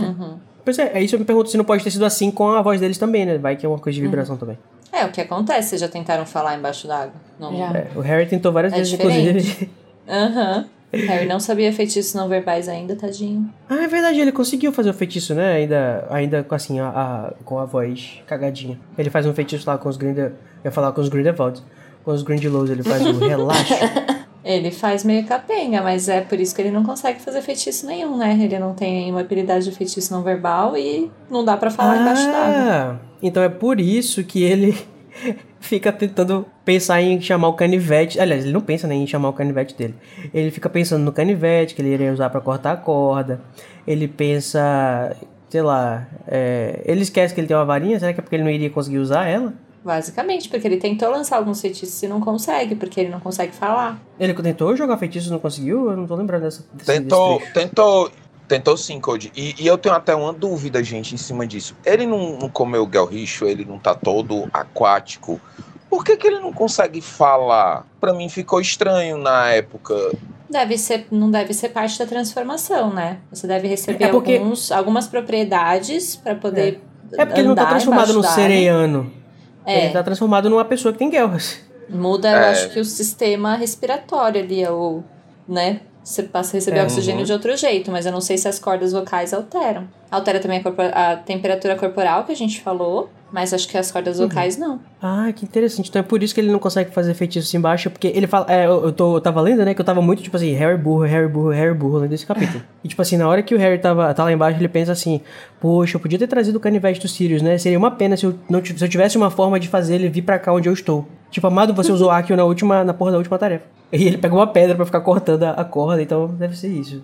Sendo que, na verdade, também, né, se fosse feitiço por feitiço, ele podia usar o feitiço que ele usou pra rasgar a mochila do Cedrico. Isso É, é, o. Difindo, né? O feitiço cortante. Nenhum outro participante usou feitiço também. O Cedrico levou uma faca, o Kron Uhum. destruiu com, as, com a cabeça de tubarão dele. Quase destruiu, né? Que o Harry, o Harry apontou uma pedra pra ele, até aí o Harry ajudou, né? Ele pega Inclusive, assim e se fala, o Harry "Usa isso talvez aqui." tivesse conseguido de algum jeito se preparar antes pra essa tarefa, ele também teria conseguido pensar em formas de cortar, né, eh, coisas que você possa levar, assim, canivete, coisas assim. Uhum. Mas É, ele não se 10 preparou, minutos, né? coitado. Eu realmente tô, 10 tô bem passando, passando pano pra Harry nesse capítulo. Eu tô achando muita dó dele. É, mas aí eu acho que ele moscou, na verdade, porque ele ficou tão É. focado em respirar que ele esqueceu de levar outras coisas. Pois Mas é, eu acho que tem- respirar é uma prioridade, não é mesmo? É, respirar. Não, mas ele devia ter pensado em tudo. Ah, mas enquanto você não acha o respirar, pensa no plano B, pô. Esse capítulo é a prova de que o Harry, apesar de ser muito talentoso, ele é meio tapado. É, desde Tá. aquele capítulo com a Murta, né? Que a Murta fala pra ele que ele é meio tapado. Vou continuar com o meu pano aqui. Eu realmente acho que você- quando você tá priorizando respirar por uma hora embaixo d'água e você descobre 10 minutos antes como, não dá pra pensar em mais nada, né? Você entrou lá, É, eu não sei chegou se é e porque aí, eu sou Deus, o que adulto aconteceu? e eu pensaria nisso, tipo assim, ah, se eu não tô conseguindo achar isso daqui, vamos pensar nas outras coisas, depois eu volto pra isso aqui. Tipo aquela Não, eu questão sei do... exatamente como eu ia fazer. Eu ia fazer assim, ó. Meu Deus, eu preciso respirar, mas eu preciso me proteger também. Mas peraí, eu vou pesquisar um pouquinho aqui como respirar, mas na verdade eu já tô pensando aqui como que eu vou me Mas, defender gente, da se ele não tivesse como respirar, ele não ia nem entrar na prova. Real Não, ele prioridade era descobrir como respirar. Sobe, pega ar, Vocês estão sendo muito maldosos, tadinho de menino Harry. Vou manter meu, vou manter Ah, meu mas eu acho aqui que. É, não, ativo. tudo bem. Eu acho que faz sentido por ele ter acordado tão cedo, né? Assim, tão perto da prova e não deu pra se preparar. Mas, tipo, o problema é que não era pra ele estar acordando naquela hora. Dez o, o problema dele é antes. anterior, entendeu? Exatamente. Enfim, mas havendo essas, essas condições de pressão e temperatura, tem que passar pano também, eu acho. Eu sou muito grifinório, brother, mas eu nunca consegui entender algumas coisas do Harry. Juro. Não, é- muitas coisas do Harry eu, eu realmente critico. É nesse capítulo que eu tô com o meu pano a postos, porque o menino tá todo cagado, gente. Não dá pra pedir muito dele, sabe? Não era nem pra ele estar aí, né? Ele tem 14 anos. Não era pra nem tá aí, sabe? Tá lá, não sabe como vai respirar, descobre o que que é o negócio na hora que você comeu. Sobre esse momento, né, lá embaixo da água, uma coisa que eu fico me perguntando às vezes é sobre a transformação do Krum, porque a gente sabe que ele transfigurou só a metade, né? É, se isso foi proposital, se não. E se fosse, tipo, se ele tivesse se transformado por completo, se ele ia perder a consciência humana dele. Porque a gente sabe que o Harry tenta ajudar ele, né? Pra pegar a pedra lá e cortar a corda. Será que ele tá meio Uhum. tubaloide? É, o, isso, ele, é, ele é penalizado pelos juízes por ele ter feito uma, uma transfiguração parcial, como se tivesse sido um erro. Mas assim, eu fico pensando, ué, mas o J.K. Rowling falou que o que diferencia um animago de uma pessoa transformada em um animal é que um animal transformado, ele tem o cérebro do animal. Ele, deixa, ele esquece que ele é um humano, ele não vai fazer nada que o humano quer. Então, se ele tivesse tido o sucesso que os juízes estavam atribuindo, ele teria fracassado. Não faz sentido. É, e eu acho que se fosse, tipo, uma transfiguração acidental, ele ficou transformado pela metade, eu não acho que ele ia destransfigurar tão rápido, sabe? Eu acho que ele ia ficar, tipo, um efeito colateral por um tempo, ele ia ter que ir pra ala hospitalar, blá blá blá. Uhum. Não acho eu que acho ele que ia, foi o tipo, ah, terminou. E o Harry tem que ajudar ele, inclusive indicando a, a pedra, né? Porque o Procon queria atacar as coisas com o dente dele. Talvez seja uma parte meio consciência do barão dele aí, que deixou ele mais selvagem. É. Mas eu acho que foi proposital de alguma forma, sim. Porque. Até porque eu fico pensando que não sei se ele teria, por mais que ele seja do sétimo ano e seja já um bruxo quase formado, se ele teria. Se ele conseguiria mesmo. Se ele teria a capacidade, a habilidade de se transformar completamente. Não sei se É. ele teria. Ele ainda é um aluno, né? Não, e mesmo que ele tivesse, tipo, isso, isso acontece na a discussão do. Eu não sei qual é o livro que você falando, acho que é no Animais Fantásticos. Não sei, algum momento que fala muito especificamente sobre os animagos. É, tipo, nenhum bruxo vai querer se transformar em um ser, em um animal, porque, tipo, ele vai se fuder, tipo, você vai. você- não é mais você. E então, agora que a gente sabe, né, os feitiços e as transfigurações que foram utilizadas, vamos descobrir como que os juízes é, deram os resultados. Sobre os resultados, a classificação que a gente tem lá foi que a Flor ficou em último, né? Que ela recebeu só 25 pontos dos 50, porque ela não conseguiu achar a arma dela a tempo. Eu fui Então- atacada pelos grandilos, mas deveria ter ganhado zero. É. Não sei não, se não. Sei lá. Acho que se não achou é zero. Eu achei 25 pontos muito ainda, sabia? Assim, eu, meu coração, ele ele tá muito triste com a Flair, mas é, é- amiga, ela, ela conseguiu fazer um feitiço, tipo, e qual que é? Metade dos pontos. São cinco juízes, né? Isso, então, é, metade dos pontos eu também achei muito, porque ela não, ela não conseguiu nem chegar até a, a pessoa dela. É, ela só fez o feitiço e caiu no lago. Mas ela fez o feitiço. Ela encontrou uma maneira de entrar no lago, isso é parte da tarefa. Verdade. Ah, eu fico pensando, a organização de Hogwarts deve ter ficado desa- de- desapontada, né? Poxa, a gente pagou uma passagem pra ir buscar a tua irmã, lá, sabe lá onde? E você não foi capaz de tirar a bichinho dentro lá. A gente não tinha nem milha pra usar. Em terceiro lugar, ficou o Krum com 40 pontos, porque ele perdeu ponto pela transfiguração parcial e por ter sido o segundo a socorrer a sua amada lá. Hum, A gente acha que é amada, né? Estamos falando aqui da informação do nosso cu. Aí que o babado fica louco. Porque o Harry tecnicamente não salvou ninguém no tempo certo, né? Ele demorou muito mais, mesmo ele tendo achado antes. O, fe- o feitiço dele, na verdade, não é um feitiço. Não foi nem ele que, pesquisou o Descobriu. negócio. e ele ganha 45 pontos. Parabéns, Harry. Em resumo, gente, o E Harry óbvio. ele é um elefante em cima de uma árvore. A gente não sabe o que ele tá fazendo lá, mas a gente tem Uhum. certeza de que ele vai cair dali, né? sim. Claro que o Karkaroff ficou puto, né? Com, com essa decisão, mas o Harry ficou lá em segundo lugar e o Cedric ficou em primeiro, com 47 pontos, pelo seu feitiço, por ter conseguido fazer tudo lá quase no tempo, né? Que ele demorou um minutinho a mais. Mas, ah, foi sem graça dele, pronto. É, pronto, falei. Mas ele foi o- emoção. Basicamente foi o único que cumpriu a tarefa direito, não é mesmo? É. É. O- eu, eu lembro da narração o, dizendo que o Karkaroff provavelmente não queria que nenhum deles, além do Krum, tivesse voltado. Que por ele tinha ficado todo mundo lá embaixo mesmo, morto.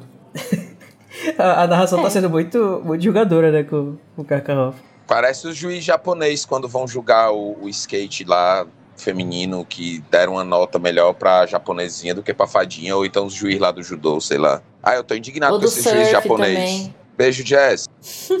Então vamos ficar de olho, porque tem umas coisas aí que foram a- a- que apareceram nesse capítulo pra gente prestar atenção, que vão se manifestar mais lá pra frente. Como por exemplo, né? é, vocês notaram um certo besouro d'água no cabelo de Hermione, enquanto Krum estava tentando chamar a sua atenção, mas ela estava muito atenta no Harry Potter. Ai, gente, eu queria muito essa cena no filme. Uhum.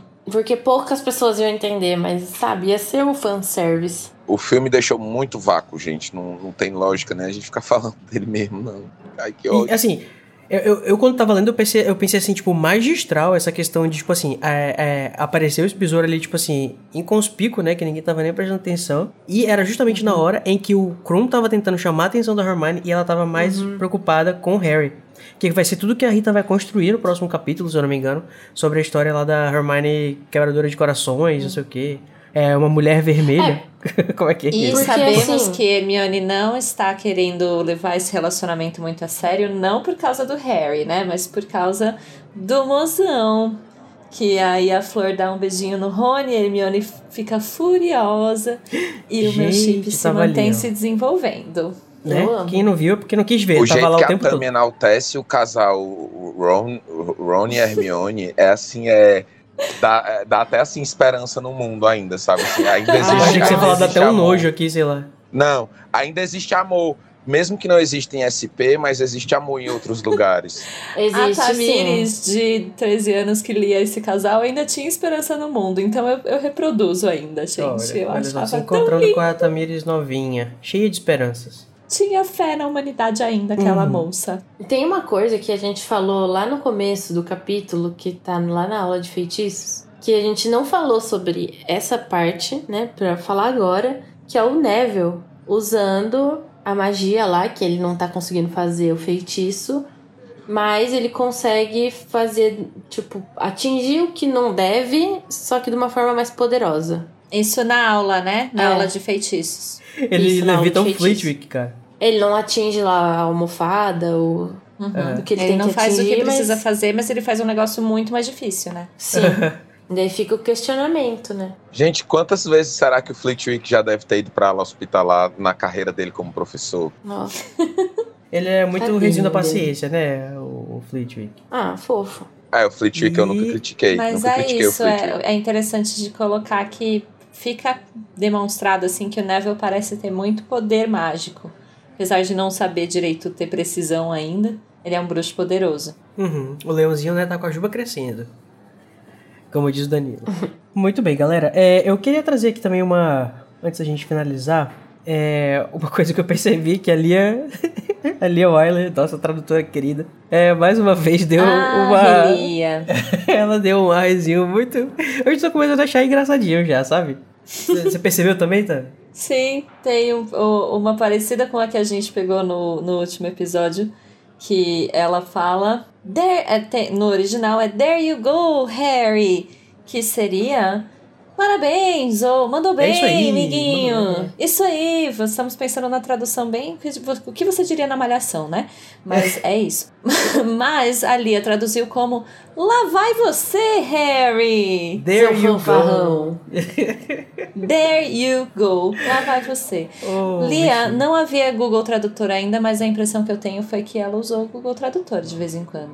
E Uhum. falou um, um foda-sezinho. É, a Lia e, a- e o pessoal da, da, da revisão também, né? Outra coisa que eu notei da questão da, da revisão foi uma frase que eu li umas três vezes pra tentar entender, que era a frase da carta do Sirius, que o Sirius fala assim: mande dizer a data que você que vai ter o feriado em Hogsmeade, alguma coisa assim, pela coruja. Eu fiquei assim, como assim, mande dizer a data? Você vai mandar a coruja dizer? Não, É, não eu- faz sentido. É, O que eu pensei foi isso também, né? Mas. Uhum. Deveria ser mande a data pela coruja, né? Ou diga a data pela coruja. né? Mande Sim. dizer. Acho que isso aí foi um erro de, de edição. Algumas traduções que deixam a gente meio sem entender nada. É, eu acho às vezes é erro de edição esse caso, né? Mande a data. Tiraram, não tiraram o É, dizer pode ser. e enfim. Outra coisa interessante na releitura foi ver que o Hagrid não é bichinho. Ele voltou finalmente das aulas de, de trato das criaturas mágicas, né? Para a alegria de todos, muitos, poucos, não sei. E ele tá com toda uma energia de renovação, né? Agora ele quer mostrar que ele...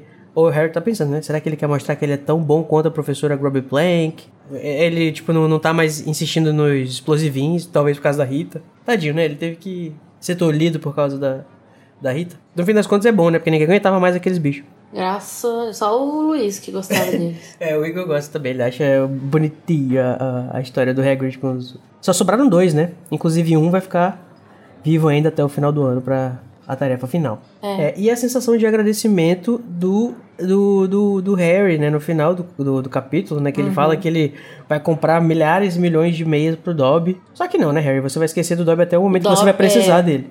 Dobby pro ano inteiro, a meia pro ano inteiro. Eu duvido muito, mas, né? Ficou a intenção. Tadinho do Dobby. Justiça para Dobby. Justiça para Dobby, o reizinho que salvou o Harry e... A justiça dele foi Eu- a morte. Eu amo Dobby e eu não quero falar sobre a morte do Dobby agora, porque eu não quero chorar no podcast. Então, pessoal, se vocês que discordam da gente, né? Vocês podem colocar a cabeça de vocês num balde e falar as opiniões. Não, brincadeira.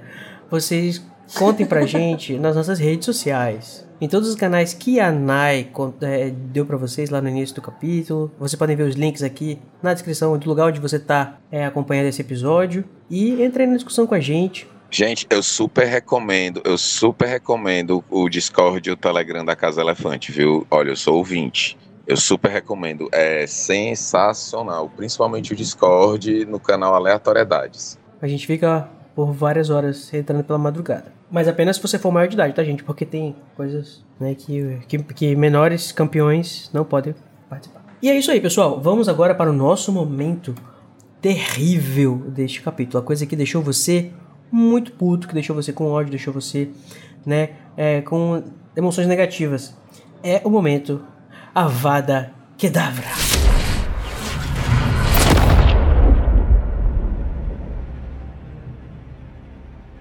E, né, como os bons modos é, pregam, vamos começar pelo nosso convidado. Vamos lá, Armando, conta pra gente o que, que te deixa puto nesse capítulo. O meu momento Avada Kedavra desse capítulo é o Harry, o capítulo inteiro, porque ele consegue ele consegue fazer pataquadas atrás de pataquadas o capítulo inteiro e você fica desesperado. Harry, pelo amor de Deus, menino, para! Menino! É desesperador. Você fica desesperado com, com o Harry. Ai, gente, é isso. É, meu momento avada é o Harry nesse capítulo. Tá bom. oh, ainda bem que você pode, né, abusar e abusar de Avada Kedavra e Harry Potter porque ele sobrevive. É o menino que sobreviveu. É, várias Ele vezes. é imune ao Avada Kedavra, né? Vamos lá, também você. Conta pra gente o que, que te deixou puto com esse capítulo. Gente, não posso, não consigo lidar com um monte de criança entrar no lago com temperatura negativa, ficar uma hora lá com uma plateia inteira olhando um lago que nada acontece feijoada. Me, meu avada vai para essa prova insuportavelmente chata, que não tiver a decência de botar pelo menos um telão, botar uma câmerazinha escondida na cabeça dos participantes para saber o que estava acontecendo. Nada. Né? Colocar o pessoal pra dançar, sei lá, na frente do. chata. Fazer uma água, uma ginástica. Sabe? Uma água. Como é que é o nome daquela ginástica que é sincronizada? É nado sincronizado? Nado sincronizado, exatamente. Minimamente botar umas vilas sincronizadas lá, qualquer coisinha, entendeu? Nada. Vou dar uma vada pra essa prova altamente mal pensada. De que será que foi a ideia dessa prova, hein? Acho que deve ter sido bem do Percy. Muito bom. E você, Nai, qual que é o seu momento avada que dá? Olha, eu vou dar o meu avada para o fato do Harry ter sido o último a sair do lago. Que eu achei forçado. Só isso mesmo. Tipo, ele ganhou lá os pontos e tal. Mas, tipo, ele chegou em primeiro lá e foi o último. Não precisava. porque ele é muito nobre. Achei forçado só. Ele é achei nobre. chato. Ele é o Jack do Lost. Sei lá. E você, Koji? Ai, amiga.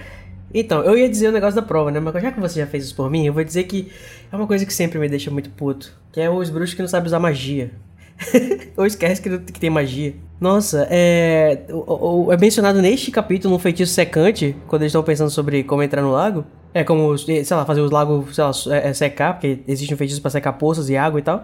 E aí o- os bruxos não secam eles quando eles saem da- da- do lago. Entram, eles entram no castelo tudo molhado. É. O. Enfim, o, o, o Harry pensando lá no canivete, quando tem o, o Akio, ou... Tudo bem que isso aí pode ser por causa da questão da voz, mas... Nossa, tem uma hora que o, que o trio tá se questionando sobre o, o material de mergulho trouxa. É o Aqualangs, né? Eu sei que isso é uma grande palhaçada da J.K. escrevendo, né? Tipo, ah, vou tentar entrar no lago com equipamento de mergulho. Será que eu poderia convocar um Aqualangs da, do vilarejo mais próximo? Era só Tipo, pedir amado. pela Amazon, gente. Chega Era só rapidinho. pedir pela Amazon chegar rapidinho. Não, é- é- era só você comprar antes e aprender a usar. E aí você deixava ele ali na- no cantinho e você só convocava dali. Mas é claro que isso é só. é, eu tô zoando, né? Obviamente. Mas é o fato de eles, sei lá, a, fo- a forma como eles não, não pensam tanto em utilizar a magia para as coisas me deixa muito puto muitas horas. Eu acho que se o Code fosse bruxo, ele ia ser tipo o James Weasley. Ele ia ficar aparatando e desaparatando do, tipo, Nossa, do banheiro, do banheiro pra sala, da sala pra cozinha, da cozinha pro quarto. É, contando que eu fosse bom, imagina, porque eu não sei também se eu ia ser. Mas eu acho que não ia me levantar pra nada. E agora, chega de tristeza, né? Chega de amargura. Acho que eu já liberei aqui tudo que tinha pra liberar. Liberei geral. E a gente vai pro nosso momento de alegrias, de consolações. Nosso momento de. Né, aquela luz prateada que dá aquele calorzinho, né? Nesse lago tão gélido. É o momento Expecto Patrona.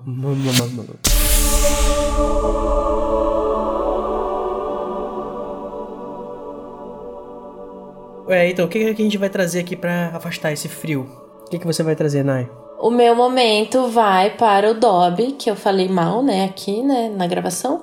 Mas eu achei muito legal o retorno dele, ele ajudando o Harry como sempre, mesmo que tenha sido ali na última hora, porque o Dobby, ele é leal ao Harry. E eu acho isso muito legal. Infelizmente, né, vai acontecer o que vai acontecer lá no final. Mas eu gosto, porque todos amam o Dobby. Agora. E é, agora é com você, Tami. O que, que vai, você vai trazer para esquentar os nossos corações gelados? Olha, eu vou absolutamente contra todos vocês aqui. Vou passar o meu pano para o Harry. Que eu acho que a minha função hoje é exatamente essa. O menino, tudo bem, a gente, né? Quem nunca procrastinou uma tarefa na vida? O menino procrastinou, sabemos que não podia ter procrastinado. Mas aí passou a noite inteira acordado, procurando algum jeito de respirar embaixo d'água, não conseguia pensar em mais nada na vida, capotou em cima de uma mesa, devia estar com um torcicolo, acordou 10 minutos antes da tarefa com o elfo falando: Menino, toma um negócio aqui que você vai sobreviver. Ele falou: Vamos na fé, Jesus, tomou. Ainda bem que sobreviveu, podia Acabou. ter dado errado. Ainda ficou. Acabou o seu resumo de 30 segundos de como passar pano para menino. Não, e ele ainda chegou lá e ficou lá pensando, meus amigos todos vão morrer. Você acha que o menino teve algum tipo de chance de raciocinar que ninguém ia morrer ali? Não deu pra ele raciocinar, gente. Eu entendo a falta de raciocínio dele e passo o pano para ela e dou meu patrono para ela, inclusive. Acho que ele realmente não tinha muita. Não, não tava tendo, batendo muito das ideias bem. E merece ser perdoado, merece um patrono. Mais uma coisa, ele ainda tá de roupa, porque ele tava de uniforme, né? E aí ele sai correndo, não deu tempo dele tirar as roupas. E não ia tirar a roupa também, tava muito, muito frio, né? E, e vai então de roupa, e tem que carregar duas pessoas ainda, porque ele carrega a menininha, a, a, a irmãzinha do, da, da Flor. E, sabe, no filme não mostra. Mas no livro ele tá de, com a capa, com tudo. Tadinho do menino Harry, gente. Não, não, não pode dar hate pra ele neste capítulo. Pois é, eu só espero que ele não tenha nada embaixo da capa. Porque se ele entrou no, no, no- no lago ainda sem ter tirado a capa, se ele tava com uma roupa embaixo assim, a burrice do Harry foi pra outro nível agora. Eu acho provável que tenha chegado nessa burrice mesmo. Mas mantenha meu patrono para a burrice do Harry. Não, gente, e, eu tô brincando, e, viu? e chamarei de fibra moral até o final. Tá certo, tá certo. É, o, o Harry, ele é um menino que. Né, ele tem 14 anos, ele tá ali de paraquedas. É, é- é- a gente tá julgando ele aqui do auge da nossa fase adulta, como se a gente nunca tivesse feito burradas com nossas. Né, então é isso aí. Eu acho que eu vou até fazer aqui, levantar minha varinha também pra fazer um, um patrono conjunto com você nesse aspecto, pro menino Harry. Obrigada. Consegui trazer uma pessoa para o meu lado. Mas ainda acho burro pra caralho. Mas tudo bem. Entendeu? É tipo, é burro pra Não caralho. neguei que foi burro, só É. justifiquei a burrice. Quem nunca foi burro na vida, gente? É. Quem nunca foi burro que atire a primeira pedra. Ou que fique com a pedra um tempão tentando cortar uma corda. Se eu for atirar a pedra, se eu for atirar uma pedra, é capaz de cair na minha cabeça, de tão burro que eu já fui e continuo sendo às vezes. Então é por isso que eu lhe pergunto agora o seu patrono, Armando. Eu tenho dois patronos. Eu tenho o patrono do Dumbledore anunciando a nota do Harry, falando da fibra moral, porque esta fibra moral é, é- é sensacional. Eu acho que a única É. cena do E filme que eu 200 acho. pontos pra Grifinória. É, a única cena do filme que eu acho divertida é para o senhor Harry Potter por sua fibra moral, mas é sensacional no livro, mas assim, o meu patrono real oficial é a Hermione com ciúme, porque a Fleur deu um beijo no Rony. Ai, não é lindo. Ah, você acha a rivalidade É feminina bonito, Armando? É isso? Não, eu acho, lindo, eu acho lindo quando a Hermione começa a demonstrar os sentimentos dela mais abertamente sobre, pelo é, tô Rony. brincando, é, eu tô só beitando você. Eu também acho que eu vou ver, Igor. Bom, o meu, meu Expecto Patrono, né, que depois de eu falar tão mal desse menino, eu já disse, né, que era o... Eu me juntei a, a Tami, né, pra proteger o menino Harry da, do, do gelado dos Dementadores, ou do lago. E é isso, né, vai ser... Eu vou estar fazendo a minha maneira, né, com o meu jeitinho, né, dando esse patrono maravilhoso pro Harry mesmo. Mas, eu só quero fazer uma, uma, uma adição também, que é uma frase que eu achei muito legal. Aquela frase do Hagrid, né? Que quando o Hagrid tá falando pro Harry que ele acredita muito nele e que ele pode fazer tudo que ele colocar na cabeça dele que ele pode fazer. Eu acho isso muito bonito, especialmente quando é lido com o sotaque do, do, do Hagrid, né? Em inglês. E é, eu gosto muito da fala da própria Hermione, né? Nessa fala, é, é na- lá no começo do, do capítulo quando ela tá falando pro, pro, pro, os meninos confiarem no Dumbledore. É, ela fala alguma coisa mais ou menos assim: é, Eu não me importo o que, que o Moody diz. O Dumbledore não é estúpido, o professor Dumbledore não é estúpido, não é burro. Ele estava certo em confiar no Hagrid e no professor Lupin. Mesmo que tantas pessoas né, não teriam dado para eles trabalho, ele fez isso. É, então por que, que ele não, tá, não estaria certo sobre o Snape? Mesmo que o Snape seja um pouquinho. Aí o, o Ron fala evil, tipo, malvado, maligno, do mal. Oi? Eu achei gostosinho demais ler esse negócio. Tanto pelo pano que a Hermione tá passando no Dumbledore, quanto pela corte do Ron. Eu acho perfeito. É isso aí, pessoal. E aí, Armando, como é que foi para você? Sensacional, gente. Eu acho que eu já falei várias vezes nas causas da gente no Discord apesar de, de não ser, mas assim, eu sinto como se vocês fossem realmente o meu grupo de amigos que a gente senta no bar para tomar um, uma Coca-Cola, um café, uma cerveja e, e, e, falar sobre a flexibilidade do rabo da lagartixa e participar desse, dessa gravação com vocês é, é, é muito legal. Eu tô muito feliz, eu tô hum. muito feliz mesmo. Ah, mano, achei você um pouquinho calado hoje, nem parece aquela pessoa espirituosa do nosso grupo do, do Discord. Acho que ele tava tímido. É Tá porque tímido? eu- a produção mandou eu ficar calado. Silenciamento. Eu já falei pra todo mundo que eu tô participando da gravação. Eu vou, eu vou, eu vou, eu tô espalhando a palavra casa elefante aqui pelo, pelo, meu, pelo Olha, meu grupo de chama amigos. vários ouvintes. E você quer deixar algum recado pra alguém, né? Deixar um, um- mandar um beijo, dar, deixar um jabá. Eu quero só falar a frase mais importante desse podcast, que é, é, é a melhor frase de todas. Gente, por favor, a Casa Elefante contém conteúdo adulto. Né? Caso não tenha ficado claro ainda. Caso não tenha ficado claro que comer, que comer plantinhas verdes pode gerar algum tipo de reação, não escute esse podcast. Agora é tarde, né, mano? Que a pessoa que chegou aqui já ouviu. E agora? Tá, mas eu queria, eu queria falar isso. Eu queria falar que a Casa Elefante contém conteúdo adulto. Que droga.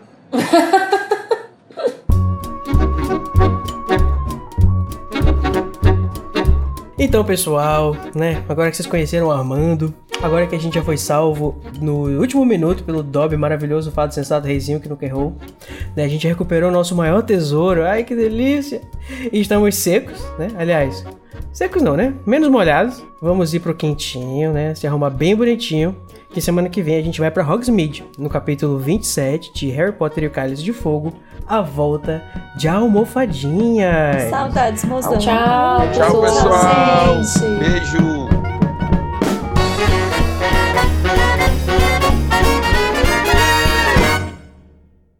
Gente, eu realmente não tenho essa referência. Desculpa aí. Ô, amiga, você tem que assistir Tami é o Luca. filme novo da Disney. Assiste, tu Ah, vai É, adorar. o filme novo velho. da Disney que tá inspirado O filme é no- ne- bonzinho. nesse capítulo. Ele foi inspirado nesse capítulo de Harry Potter, inclusive, né? Que tem um menino que vira peixe quando entra na água e sai quando sai da água não é mais peixe. Ah, tá. Vira burro.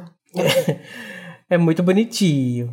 Esse podcast é produzido pelo animagos.com.br. Eu, Igor Moreto, faço a produção, edição e direção. O Junior Code e a Nayara Seviciuk me ajudam na direção e com Larissa Andrioli também fazem pauta e apresentam os episódios. E todos os episódios têm auxílio e produção de pauta de Luiz Felipe Rocha, Tamires Garcia, Luísa Zanferdini, Danilo Borges e Daniel Honório. A identidade visual foi criada pelo Edipo Barreto e a música tema é a Song of India, originalmente executada pela Ableton's Big Band, e a engenharia e gravação foi pela Telefunken Electroacoustic.